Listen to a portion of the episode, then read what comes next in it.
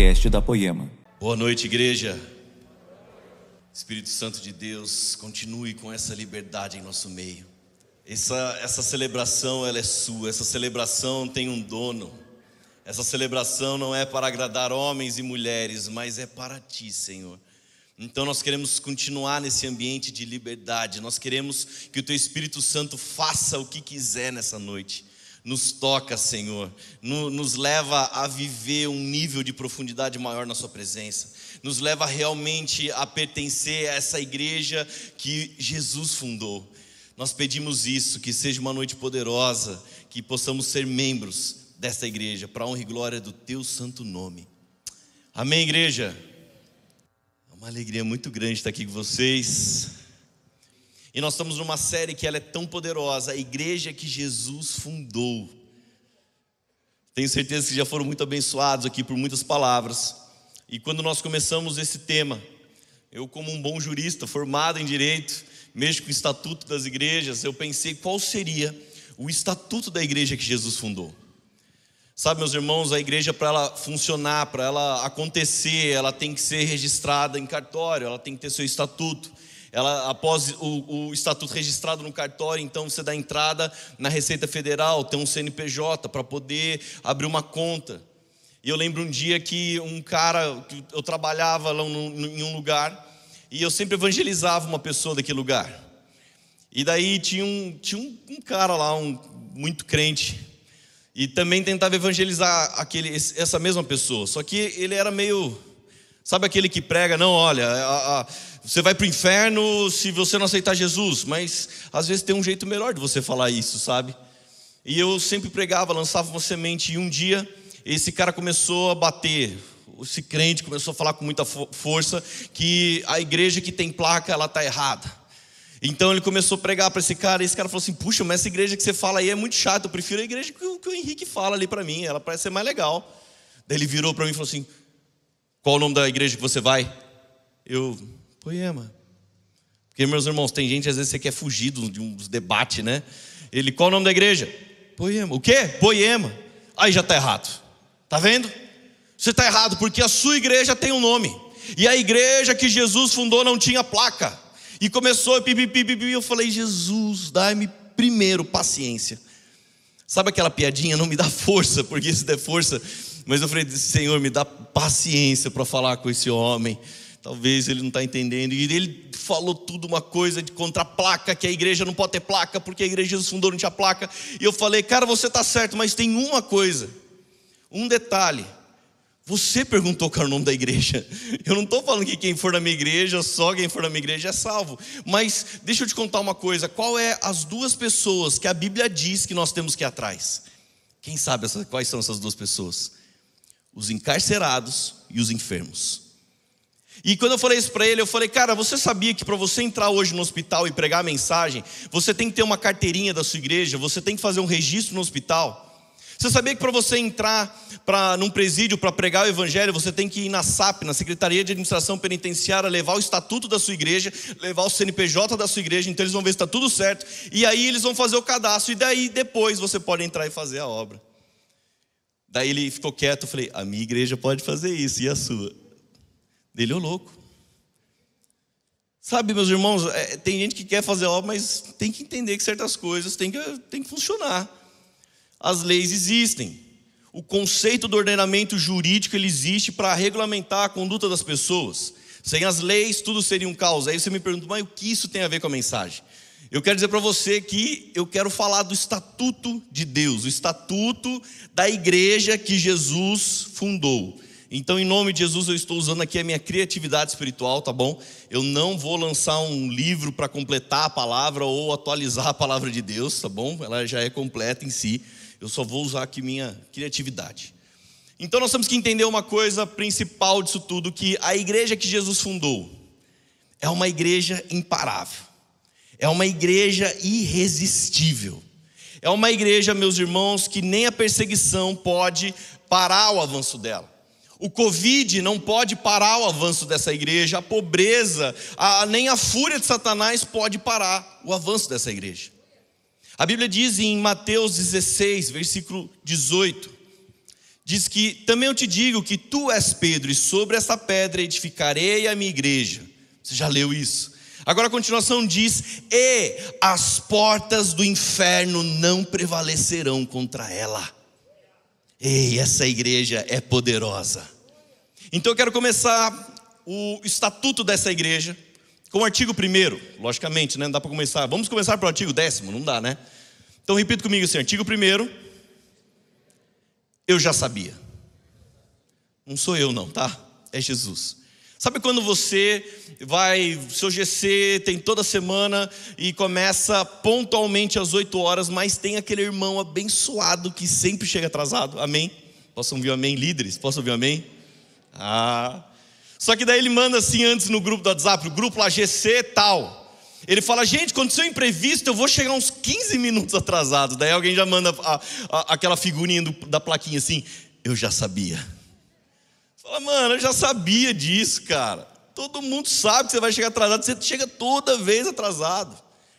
Teve um time que recentemente disputou um campeonato e perdeu. Daí o grupo do futebol, todo mundo mandando a mensagem: Eu já sabia, eu já sabia, eu já sabia. Por que aquele time não ganhava aquele negócio? Eu não vou falar qual time, senão alguém fica chateado comigo. Mas vamos continuar. Eu quero dizer para vocês que simplesmente antes de nós sonharmos em viver e ver o Evangelho, antes de alguém pensar, nossa, que, so, que, perdão, que sorte acontecer tal coisa comigo, que coincidência, aquele dia que eu quis largar tudo, alguém chegar e falar do Evangelho para mim, meus irmãos, nunca foi coincidência, nunca foi sorte, eu e você não somos obras do acaso. Jesus já sabia. Ele já sabia, meus irmãos. Você consegue imaginar você fazendo oração, Deus, obrigado, porque olha, é, que sorte que eu tive hoje, quando aconteceu tal coisa, o Senhor me deu um livramento disso e, e tal coisa, e Jesus com uma plaquinha assim, tipo, eu já sabia.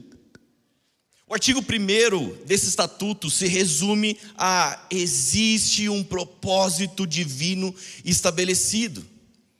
Meus irmãos, Jesus sabe o que ele está fazendo. Nada disso é obra do acaso. Vamos entender melhor isso na palavra?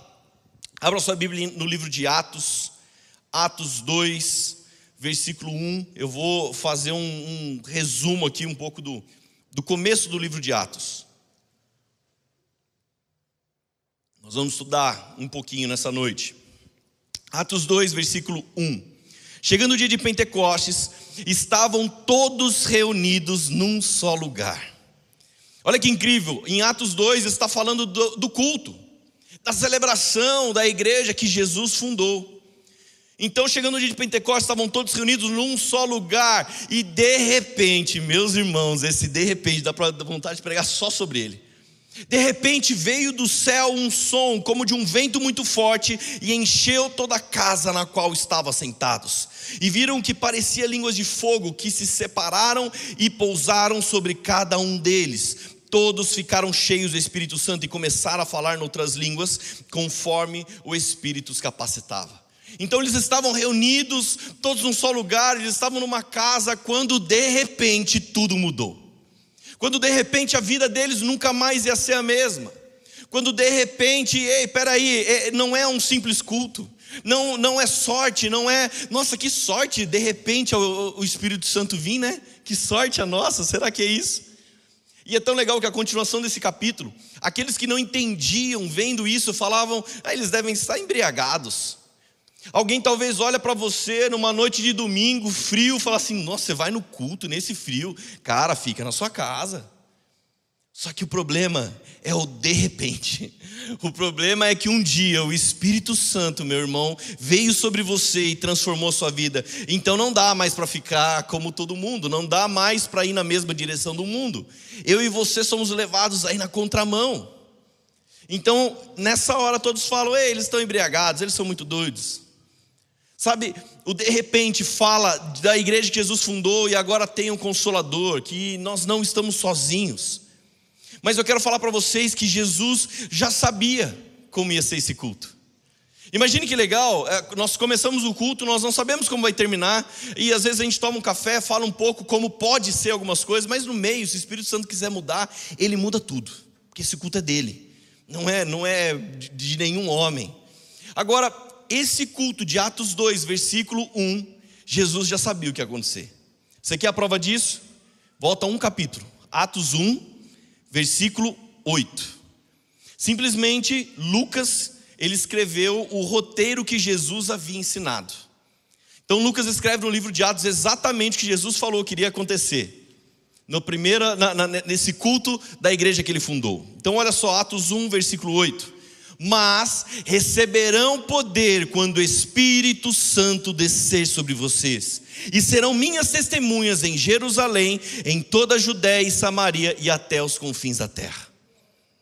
Ele falou: Ei, eu já sei como vai ser esse culto, sabe como vai ser? Receberão poder. Quando o Espírito Santo vier, tudo vai mudar, meus irmãos. Jesus deu spoiler.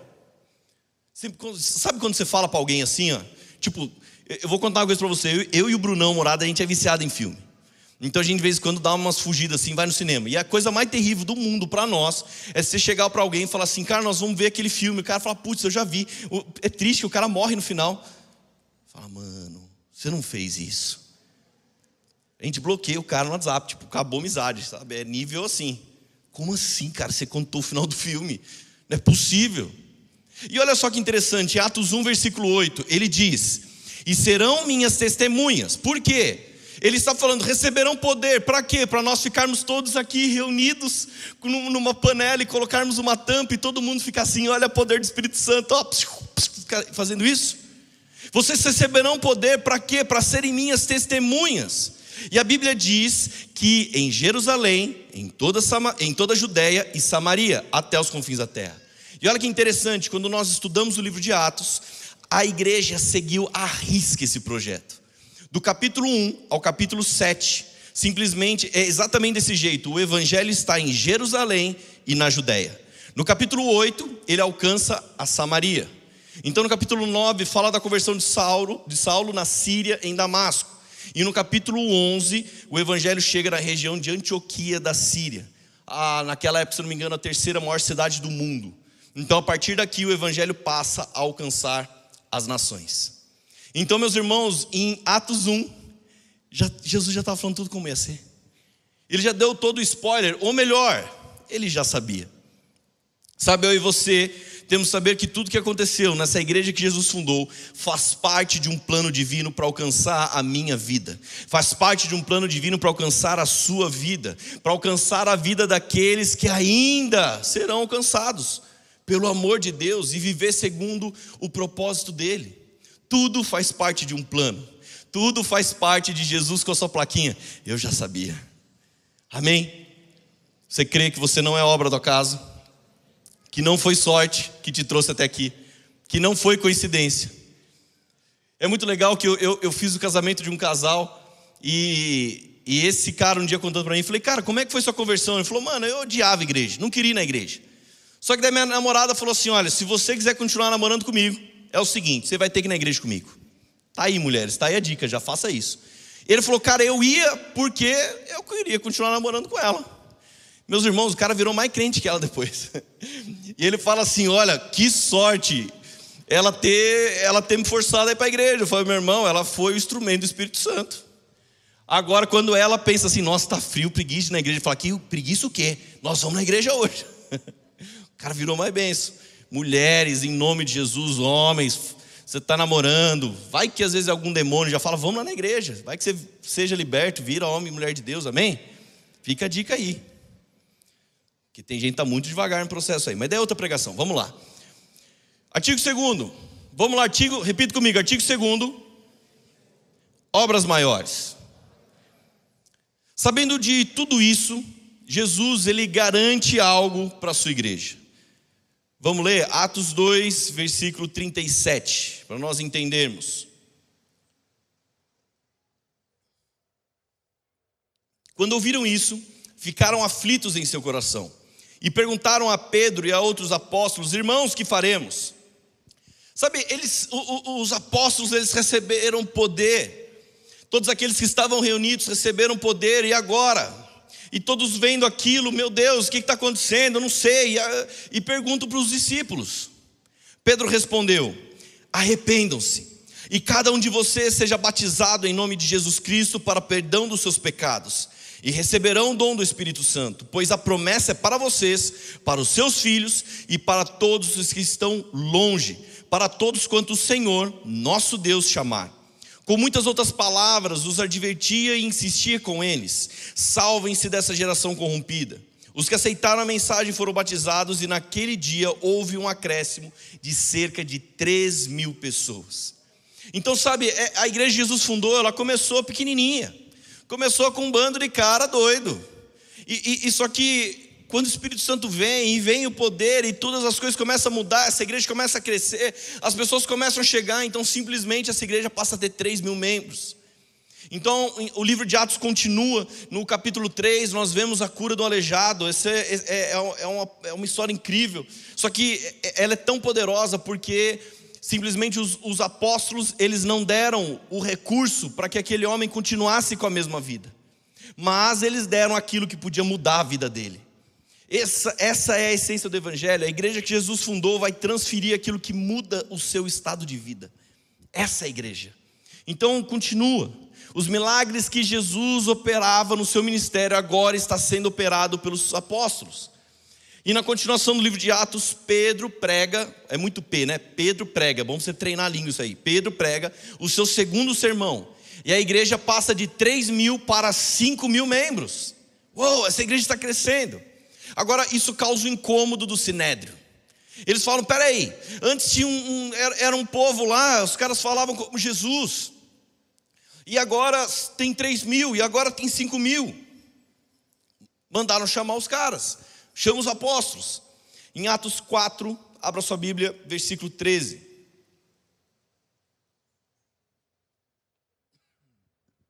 Eles chamam Pedro e João.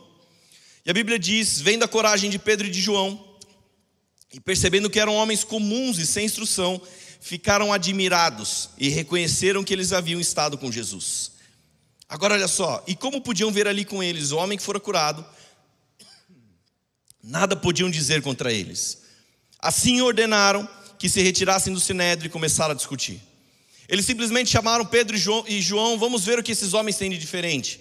Então, quando chama eles, eles são homens comuns. Eles não têm a instrução, são normais. Mas deixa eu ver então o homem que diz ser curado, eles olham para aquilo falam: e agora o que nós vamos fazer?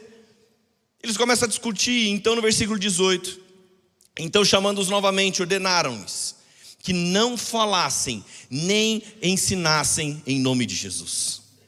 Quando não tem outra solução, e a gente não consegue achar um problema, então vamos fazer o seguinte: a gente tem autoridade, vamos ordenar que eles não podem falar no nome de Jesus. Pronto.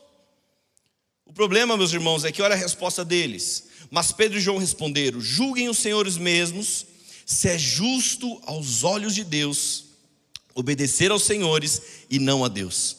Pois não podemos deixar de falar do que vimos e ouvimos. Meus irmãos, o problema é que tem gente que quer fazer parte da igreja que Jesus fundou, mas também quer agradar todo mundo. Tem gente que quer fazer parte dessa igreja irresistível, mas está preocupado demais em agradar a todos. Não dá. E a resposta de Pedro e de João é: como podemos não falar do que vimos e ouvimos? Não dá para ser o crente 007, meu irmão, não dá. E você está num lugar, não, eu estou disfarçado aqui nesse lugar, porque ninguém, a hora que menos esperar, eu vou dar o bote, vou falar, ah, eu sou crente. Não dá, meu irmão. Não é isso que vai mudar. Sabe, eu e a Laura a gente pulava um casal e esse casal sempre falava para nós assim: Ah, ora por nós, pastor, está muito difícil, a gente está sendo perseguido no nosso trabalho. Eu falei, meu irmão, da glória a Deus. Por que você está sendo perseguido? Não, porque por, por pregar o evangelho, então é isso aí. Você tem que ser perseguido mesmo. Por pregar o evangelho, pode ser perseguido. O que você não pode ser perseguido é por ser o pior funcionário da empresa. Você não pode ser perseguido por causa de você chegar atrasado. Você não pode ser perseguido porque dá migué e falta e justificativa. E isso não, agora por pregar a palavra, você manifestar a essência que está em você, falar do que você viu e ouviu, falar daquele que transformou sua vida, isso aí faz parte do evangelho. Faz parte do estatuto da igreja que Jesus fundou. Amém? Então, olha só, tentaram paralisar essa igreja. Essa igreja estava crescendo e, e os apóstolos foram presos, eles foram ameaçados. E aí eu pergunto para você: será que a perseguição ela amedronta a igreja? Será que a perseguição ela vai parar a igreja, meus irmãos? Acontece exatamente o contrário. É hora que a igreja começa a orar mais, reconhecer a soberania de Deus ainda mais. Nesses tempos de Covid, a nossa esperança está naquele que pode todas as coisas. Então aqui a igreja passa a ser mais forte ainda, meus irmãos. E tudo isso por quê? Porque Jesus sabia e garantiu. Olha só o que diz em João 14, versículo 12: Digo-lhes a verdade, aquele que crê em mim fará também as obras que tenho realizado fará coisas ainda maiores do que essas, porque eu estou indo para o Pai, e eu farei o que vocês pedirem em meu nome, para que o Pai seja glorificado no Filho. O que vocês pedirem em meu nome, eu farei. Essa igreja ela está realizando obras ainda maiores que o seu fundador, e por quê? Para a glória dele. Então vamos lá, meus irmãos, acontece muita coisa no capítulo 5, no 6, no 7, tem muitos artigos desse estatuto, mas eu quero ficar na parte prática. E até aqui, quando um jurista vai olhar a, a, a, simplesmente o estatuto, ele procura pelas garantias. E o artigo 1 o artigo 2 fala das garantias. Qual é a garantia? Eu já sabia. Qual é outra garantia? Obras maiores. Nada foi ao acaso. Existe uma promessa, existe um propósito divino estabelecido. Jesus garantiu que não importa a perseguição, não importa o ataque, ele garantiu que faríamos obras ainda maiores em nome dele. Ah, que legal. Então, beleza, pastor, estou gostando dessa igreja aí. Essa igreja está me garantindo.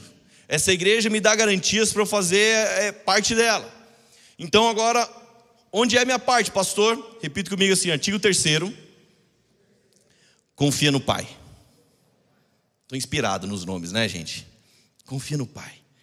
Olha só, Estevão, ele é apedrejado. Na continuação do livro de Atos, eu lembro que, que acredito que você já conhece a história dele, mas ele simplesmente, quando ele é apedrejado, eu consigo imaginar o que seria de mim vendo isso. Eu cheguei, faço parte da, talvez da, da leva dos 3 mil, ou cheguei um pouquinho depois, dos 5 mil. Então eu vejo Estevão, um grande homem de Deus, fazendo a obra, e eu vejo ele ser apedrejado. E agora, meus irmãos?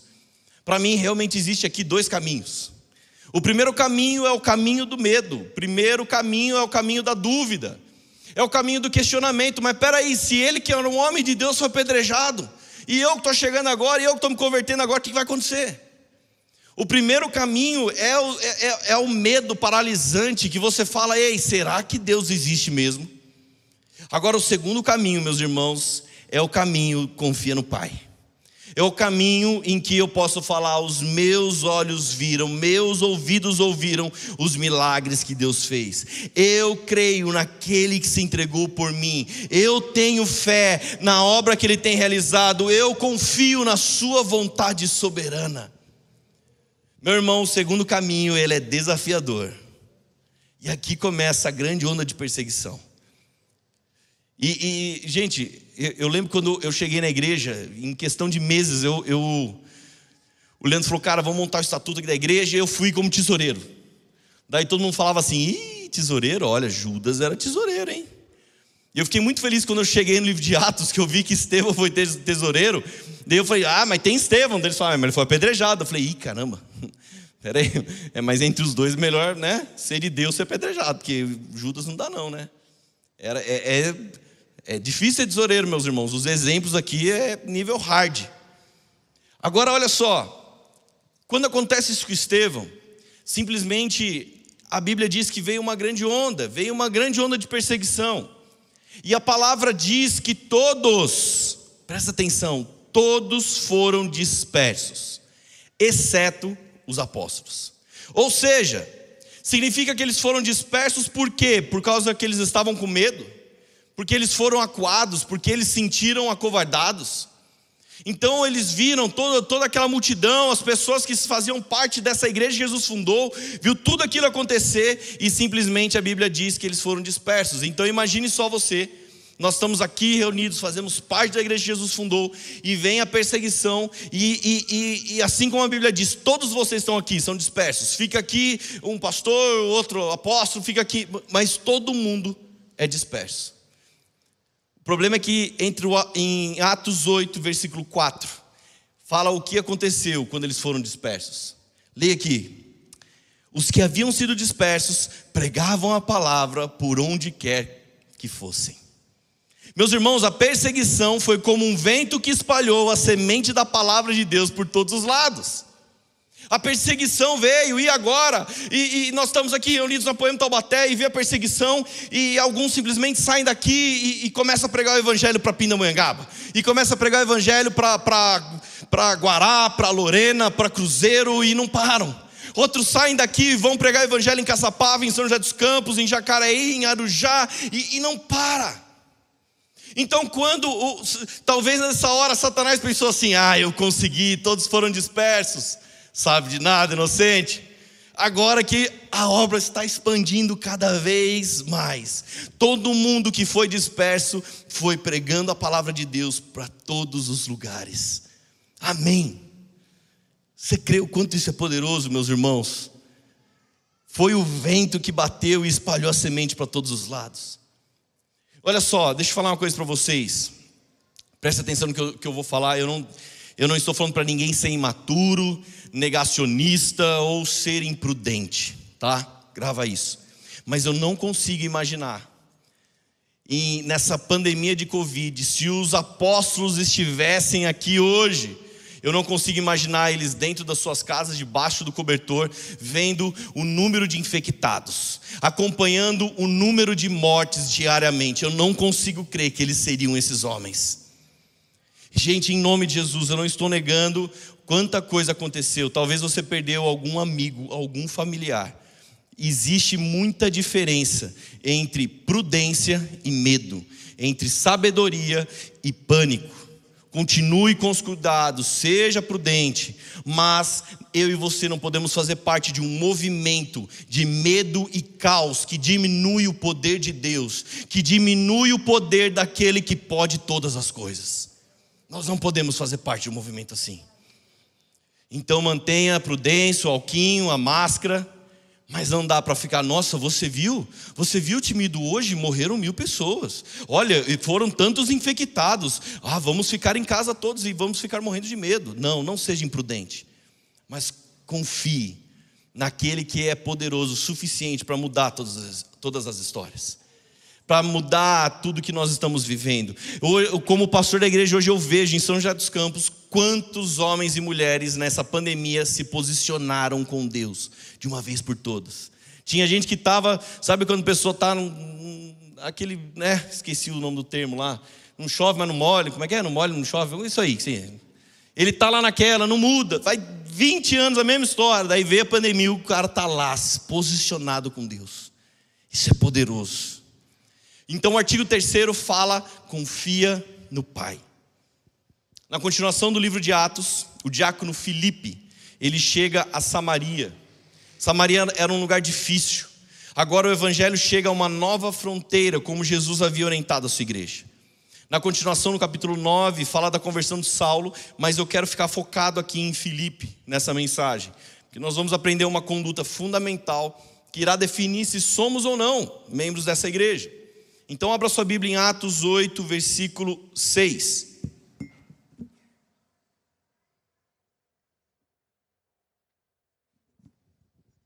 Amém? A Bíblia diz: indo Felipe, indo Felipe para a cidade de Samaria, ali lhes anunciava o Cristo.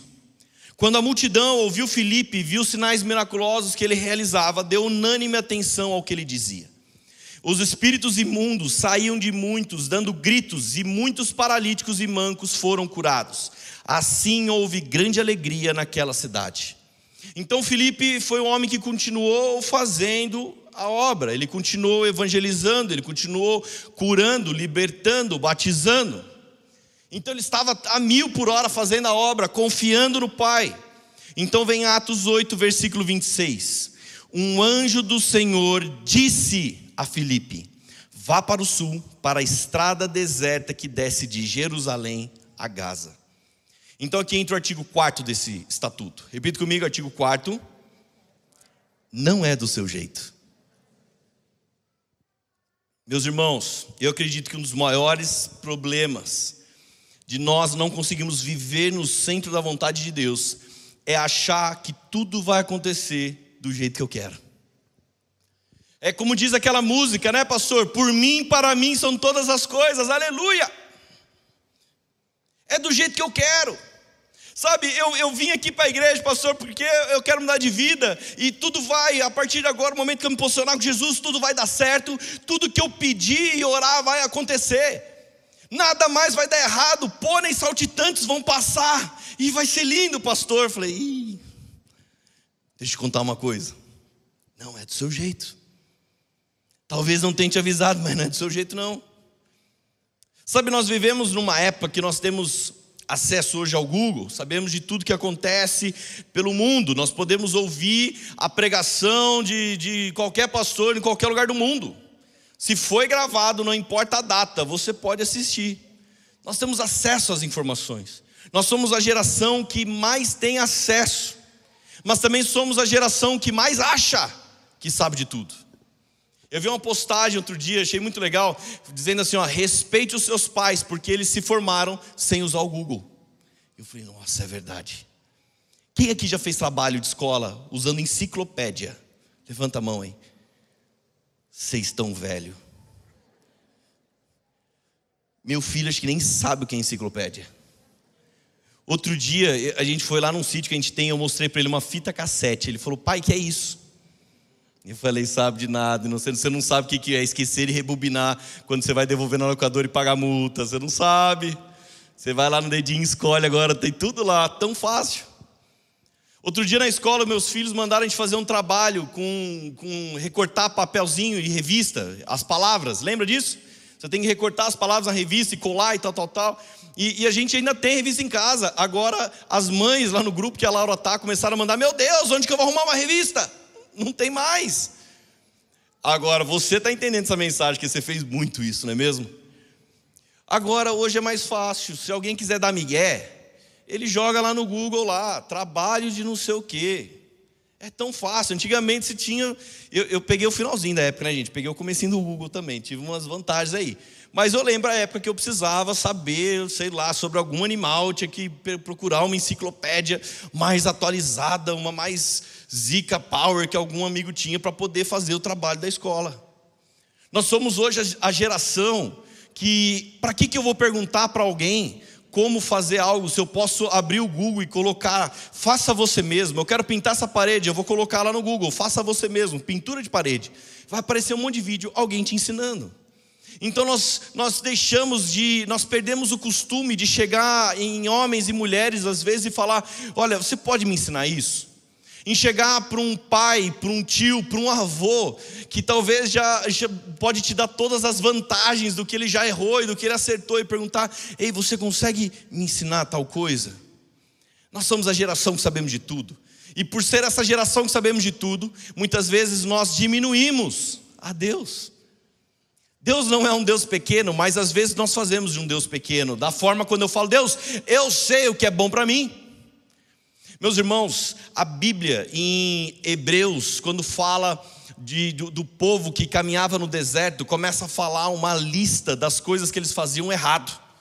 Então fala da idolatria, fala da imoralidade sexual, e uma das coisas, sabe o que, que é? A murmuração.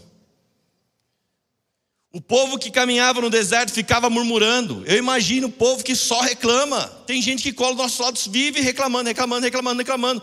Meus irmãos, a murmuração é uma afronta ao caráter de Deus. É a mesma coisa de você falar: Deus, você está errado com o que o Senhor está fazendo na minha vida. Se fosse eu no seu lugar, eu faria diferente. Você consegue imaginar isso? É assim quando nós murmuramos: Ah, Deus, por que você está fazendo isso comigo? Por quê? Ah, Deus, eu acho que não é possível. Você está falando para eu fazer as coisas erradas. Você está falando para eu me humilhar. Você está falando para eu fazer isso, aquilo, aquele outro. Agora, por que, eu estou falando isso? Porque não é do seu jeito. Filipe, meus irmãos, ele foi um homem extremamente usado por Deus. Ele fez grandes obras, ele pregou para muita gente e as batizava. Então, meus irmãos, ele era um grande evangelista naquela época. Entenda que ele não era um dos apóstolos, ele, esse era outro Filipe. Esse Filipe ele foi um dos sete escolhidos em Atos 6. Então veio Felipe, ele, ele viu a prisão dos discípulos, ele viu o apedrejamento de Estevão. Então, nesse momento, quando muitos talvez teriam abandonado, teriam ficado com medo, teriam sentido angustiados de ver o que pode acontecer com o homem de Deus, Filipe foi alguém que se posicionou. E pouco tempo depois ele aparece em Samaria. Ele preferiu aceitar o seu chamado e fazer aquilo que Deus queria. E é tão interessante que a Bíblia diz em Atos 21, versículo 8, fala assim: chama ele de Filipe o evangelista. Sabe o que eu quero dizer para você? Sabe quem era Filipe? Filipe era o cara que, se hoje fosse ter o descende mundial, nós iríamos ver o cartaz lá e estaria assim: Filipe, o evangelista. Se tivesse uma grande conferência e, e, e, gigantesca num estádio de futebol, você iria ver o nome Filipe, o evangelista. Ele era o cara que pregava para multidões. Beleza, mas qual é o problema disso? O problema é que um anjo do Senhor aparece para ele e fala assim: Ei, vai pelo caminho deserto. Ah, meus irmãos, sabe, talvez Deus não possa falar isso para muitas pessoas hoje em dia. Porque se ele falar, Deus pode falar o que ele quer, tá, gente? Mas entenda o que eu quero dizer. Se ele falar para alguns, talvez Deus vai ouvir assim: Deus, caminho deserto. Você já viu quantos likes tem os meus vídeos no YouTube? Imagine Felipe, Felipe não respondeu nada disso, tá, gente? A resposta dele foi totalmente contrária. Vocês vão entender, eu só estou ilustrando aqui. Mas imagine Felipe falar assim: Deus, você já viu quantos seguidores eu tenho no Instagram para ir para um caminho deserto? Como assim, Deus? Não tem lógica isso aí que você está falando. Você sabe quem eu sou, Deus? Então, imagine vocês. Eu minha, eu, eu, eu tô criativo hoje. Imagine Deus falando assim para Felipe, Felipe, talvez não tenham te avisado, mas é do meu jeito. Felipe, não é do seu jeito, é do meu jeito, é conforme a minha vontade. Sabe, meus irmãos, Jesus pergunta para nós nesse estatuto: Ei, você quer fazer parte da minha igreja?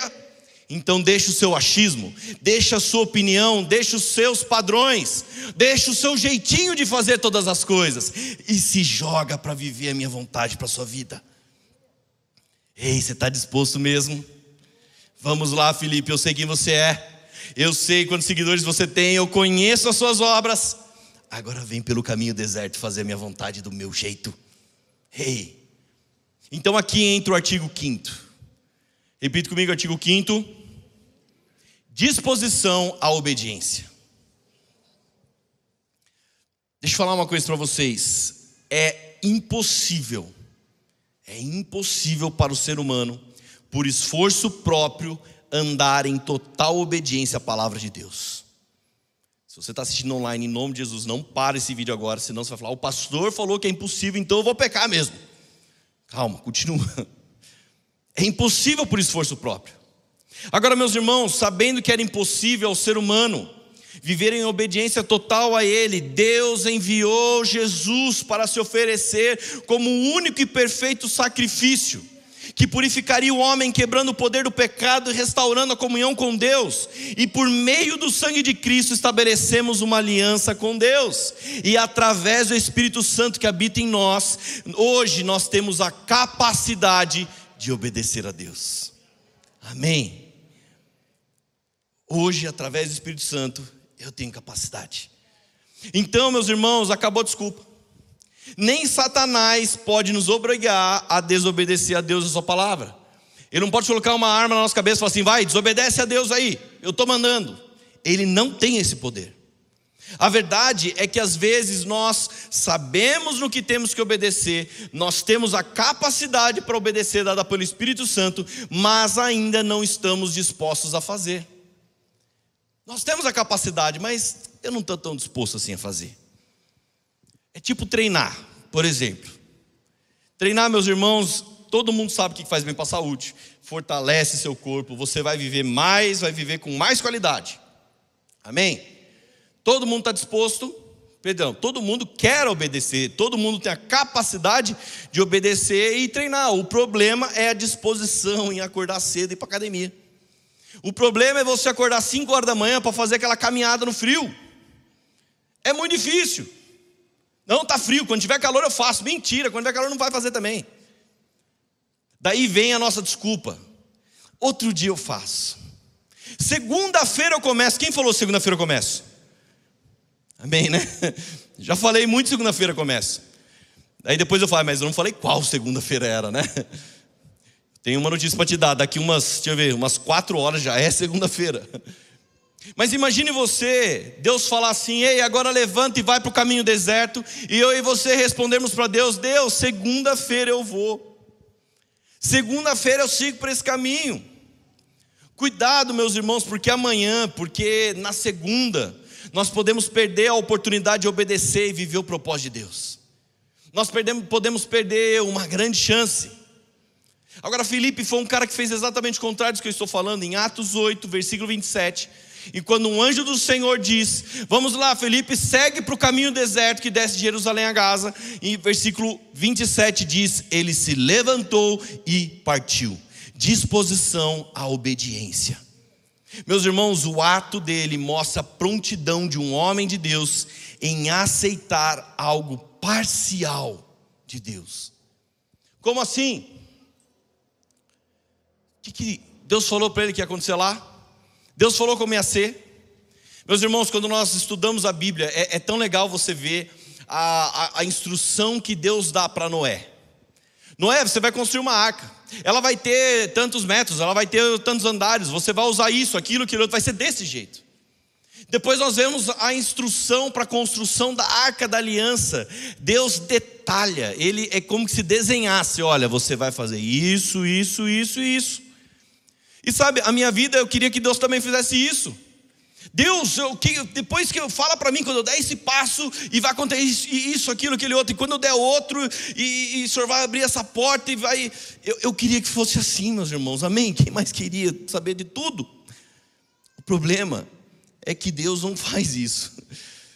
Algumas vezes ele pode fazer, em outras vezes ele só vira para um homem de Deus, louco, disposto a obedecer, e fala assim: segue pelo caminho deserto. Sabe o que eu quero dizer para vocês? Que Deus não detalhou ou explicou o que iria acontecer no deserto, Ele ordenou. E a partir do momento que Ele ordenou algo na minha e na sua vida, não cabe a nós, mas Deus, como vai ser lá? Deus, o que vai acontecer? Olha, Deus, vamos barganhar para a gente ver como que eu posso obedecer, obedecer isso. Não, os verdadeiros homens e mulheres da igreja que Jesus fundou, eles entendem que não importa se é uma ordem parcial, se Deus ordenou, eu obedeço.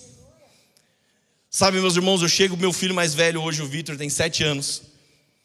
E às vezes eu falo para ele, tá lá jogando videogame, falo, Vitor, desliga o videogame, vai, vai tomar banho. E agora ele está naquela fase que ele começa a querer argumentar. Ô pai, mas eu tomei banho ontem. Então, ontem foi ontem. Hoje é hoje. Desliga o videogame vai jogar, vai, e, e vai tomar banho. Ele fala, pai, então, mais cinco minutos. E daí ele, acho que ele pega, porque eu também negócio de negociar, né? Daí ele fala assim: eu falo, filho, é agora. Não, pai, mas então mais dois minutos, é agora. Mas, pai, olha, só vou passar dessa fase aqui. Eu falo, se você não for agora, eu arranco esse videogame e você vai ficar de castigo desse negócio. Não, pai, já estou desligando, já estou desligando, calma, já desliguei. Ó, Daí ele está desligando e vai arrancando a roupa, mas ele joga mais um pouquinho, ele está arrancando o tênis assim. É migué. Faz parte do pacote da nossa natureza adâmica.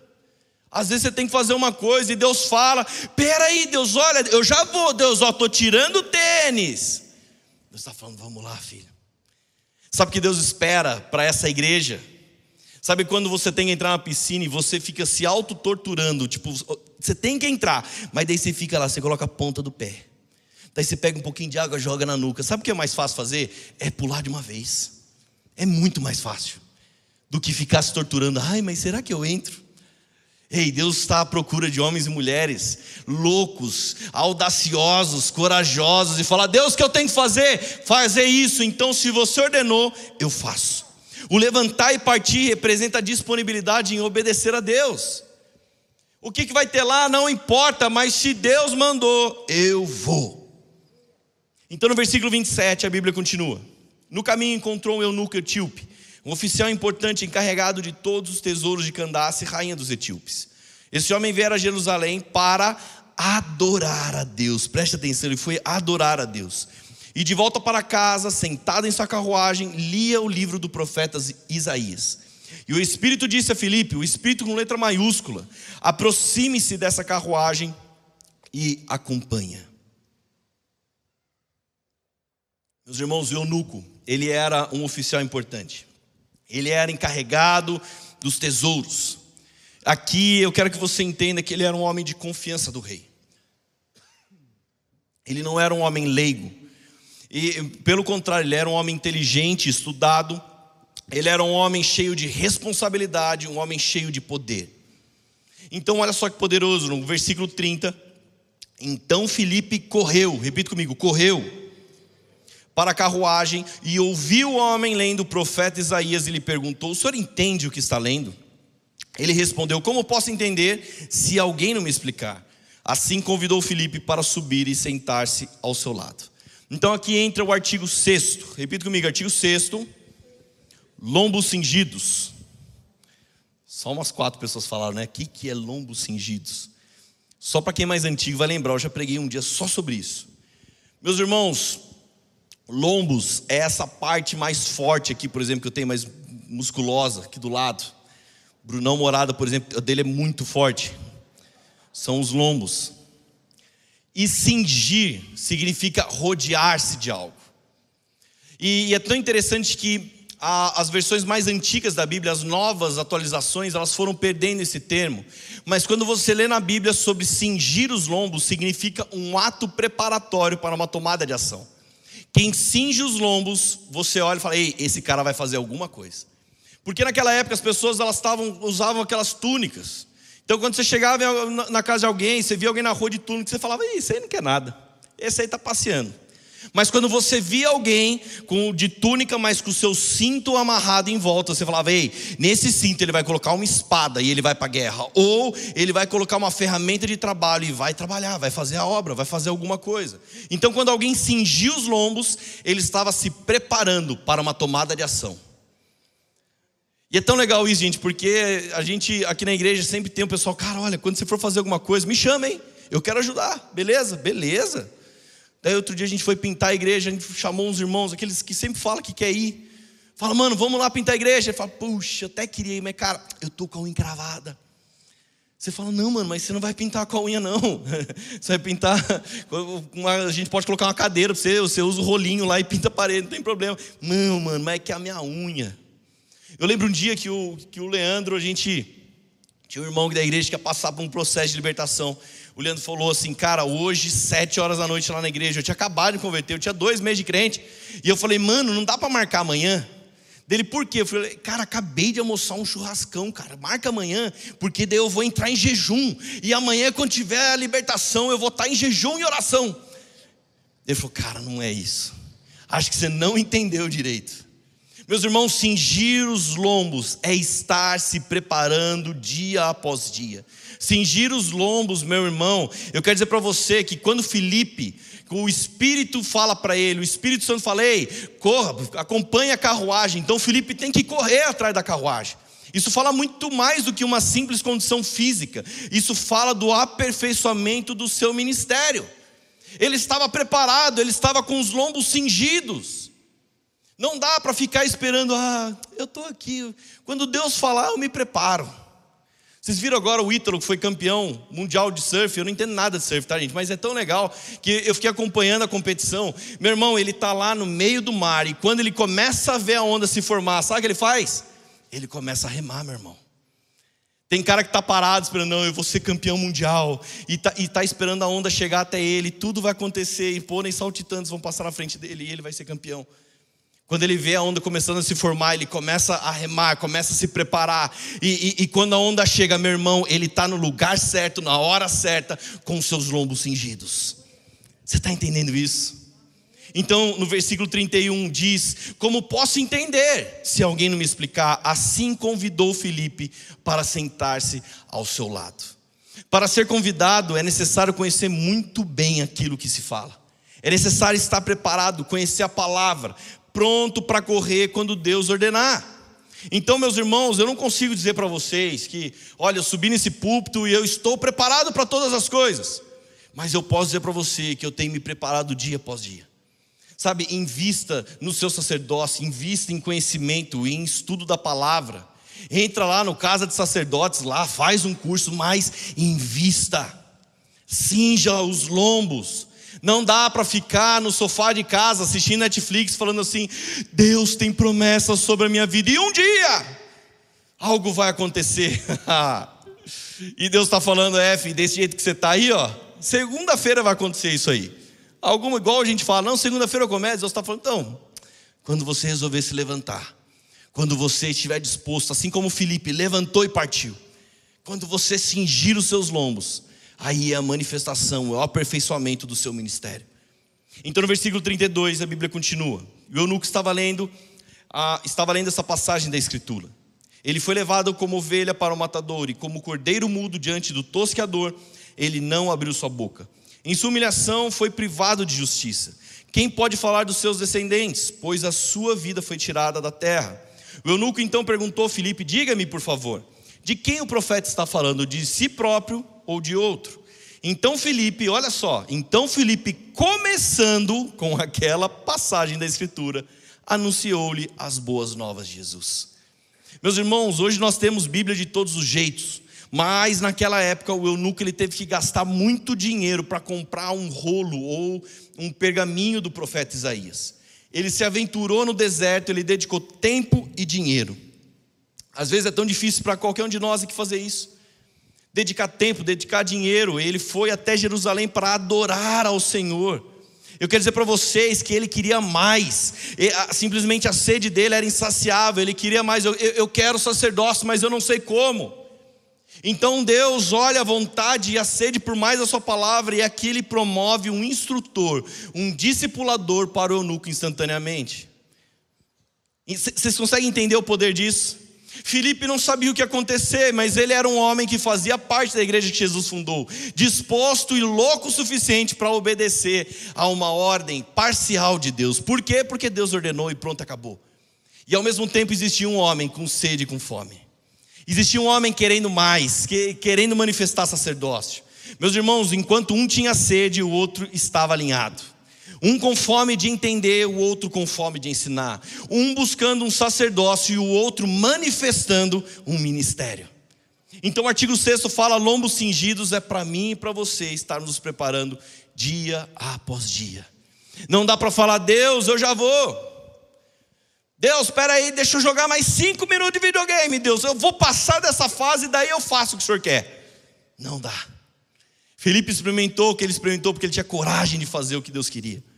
A conversão do eunuco permitiria que o cristianismo chegasse a uma outra nação. Sabe, meus irmãos, é tão poderoso isso.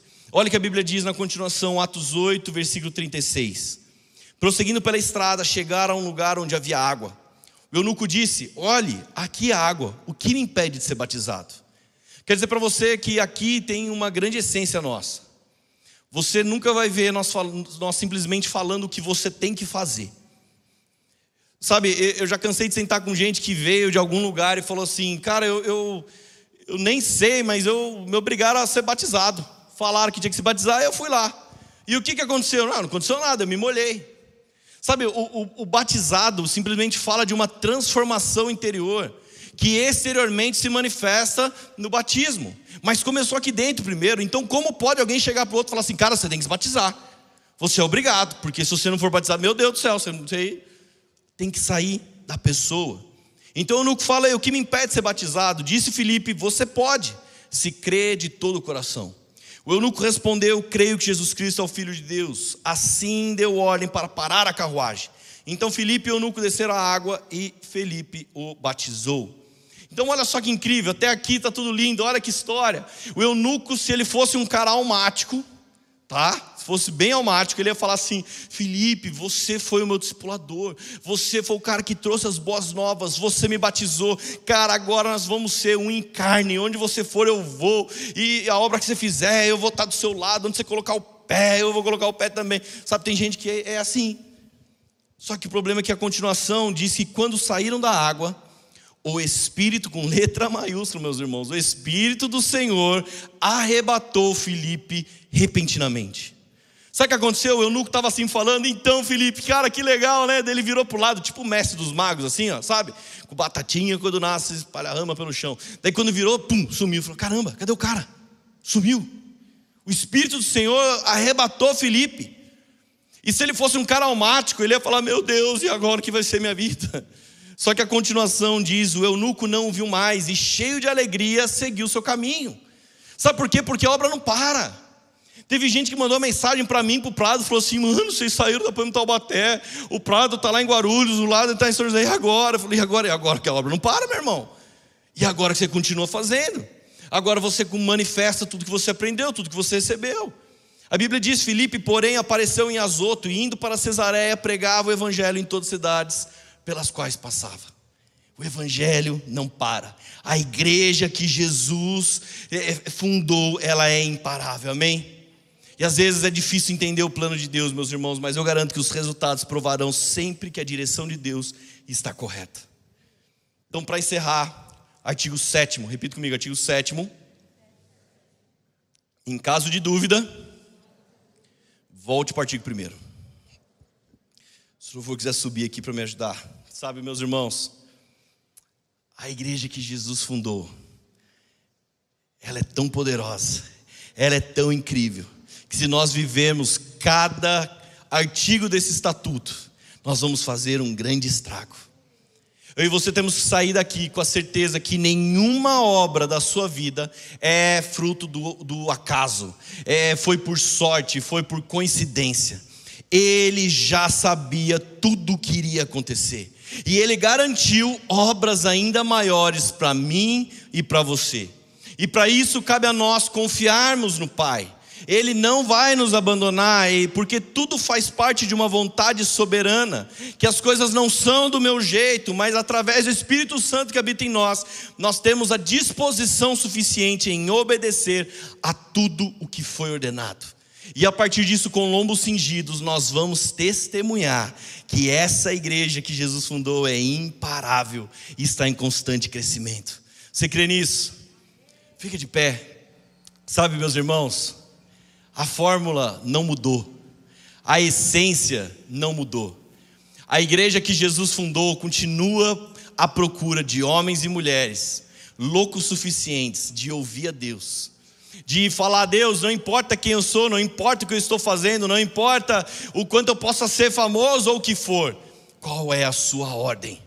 Eu creio que Deus levantou muita gente aqui a seguir por um caminho deserto e pregar o evangelho talvez para uma pessoa. Sabe, quantidade, meus irmãos, não faz qualidade. E às vezes a gente acha, não, olha, eu evangelizei mais de mil. Mas talvez se Deus te levantou para pregar o evangelho para uma, cumpra essa, é, é, essa, esse propósito. Cumpra esse mandamento, viva esse propósito que Deus tem sobre a sua vida. Existem homens e mulheres que, que eles só têm acesso a poucas pessoas, e talvez você pode ser o Felipe. Você pode ser aquele que vai simplesmente seguir, largar tudo que está fazendo para seguir por um caminho deserto. Sabe, semana passada, meus irmãos, na verdade, essa semana que passou agora, de domingo para segunda, um grande amigo, ele veio a falecer, o pastor Felipe Rocha, ele já pregou na poema aqui há muitos anos atrás. Mas nós acompanhávamos, nós tínhamos uma, sempre uma amizade incrível. E aconteceu muita coisa na vida dele, e eu confesso que chegou na segunda, fiquei tão abalado com aquilo. Eu falei, Deus, ele era um cara tão incrível. É muito triste saber que a gente nunca mais vai ouvir aquela voz grossa dele, aquele jeitão dele incrível, aquele coração gigante. E ao mesmo tempo que eu falava isso com Deus, Deus me fez lembrar do cara que um dia contou o testemunho dele. O Felipe Rocha foi o pastor de uma grande denominação. Tem vídeo dele no YouTube ministrando para muitas e muitas pessoas, milhares de pessoas, ele cantando. E sabe, e, e, ele nos conheceu no dia que ele participou de um Famintos, Famintos por Deus. Ele viu Danduque pregando e ele falou assim: Deus, eu quero viver isso. Eu quero viver o evangelho que esse homem está pregando. Então ele abriu mão de tudo e seguiu para um caminho deserto. E eu falei, Deus, que, que eu sempre tenha a audácia, a coragem do Felipe Rocha de largar a mão de tudo para seguir e viver algo novo na Sua presença. Em nome de Jesus, meus irmãos, essa mensagem é um desafio. É um desafio para mim, para você, a viver mais e mais com Deus. Feche seus olhos, Senhor, em nome de Jesus. Não deixe a gente ser engessado, não deixe a gente fazer parte de uma nova religião, não deixa nós fazermos, é, fazermos parte de, de quatro paredes, mas tudo que tem acontecido até aqui fala de uma promessa ainda maior. Pai, eu creio que essa igreja que o Senhor fundou, ela é imparável, ela é irresistível, nada, nem Satanás pode parar ela, Senhor meu Deus, e que sejamos os homens e as mulheres loucos o suficiente para seguir segundo a Sua vontade, para viver segundo as Suas ordenanças, em nome de Jesus, leva cada um um aqui viver um novo nível na Sua presença, um novo nível, Senhor meu Deus, que sejamos os homens e as mulheres, assim como Felipe, dispostos, Senhor meu Deus, a te obedecer, que nada seja do meu jeito, da minha forma, mas que seja conforme a Sua vontade, em nome de Jesus. Eu creio que tem muito mais, Pai, eu creio, eu creio. Levanta homens e mulheres nessa noite dispostos a isso. Não deixa nada te roubar, nada Deus continua à procura dos homens dispostos a mudar o caminho. Ao ouvir uma simples palavra, muda, muda o seu trajeto de hoje. Às vezes é loucura. Deus, para que, que eu vou profetizar aqui? Deus não tem nada. Profetiza. Está vendo vale de ossos secos? Profetiza. Ei, profetiza. Feche os seus olhos. Enquanto alguns adoram. Eu quero desafiar outros aqui. Todos aqueles que nessa noite se sentem como, não um morador de rua, mas se sentem como um casa velha. Aquele que um dia Deus tinha tantas promessas, mas em algum momento elas foram talvez se, apagando.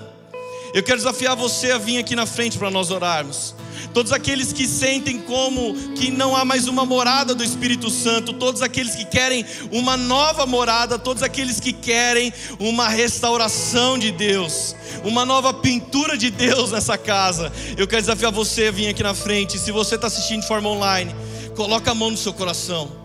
Coloca a mão no seu coração, você que acha que é o casa velha. Senhor, em nome de Jesus, em nome de Jesus, Senhor Deus, eu quero declarar sobre todas, todos aqueles, Senhor meu Deus, que um dia viveram segundo promessas, que um dia o Senhor falou de tantas obras, Deus, mas hoje estão como um casa velha mas hoje estão, Senhor meu Deus, com a pintura feia, com a porta talvez caída. Deus, eu quero declarar vida sobre essa casa velha. Eu quero declarar, Senhor meu Deus, novas obras. Eu quero declarar uma nova morada do Teu Espírito Santo. Se faça presente nessa noite, Senhor, em nome de Jesus. Continue adorando, continue adorando.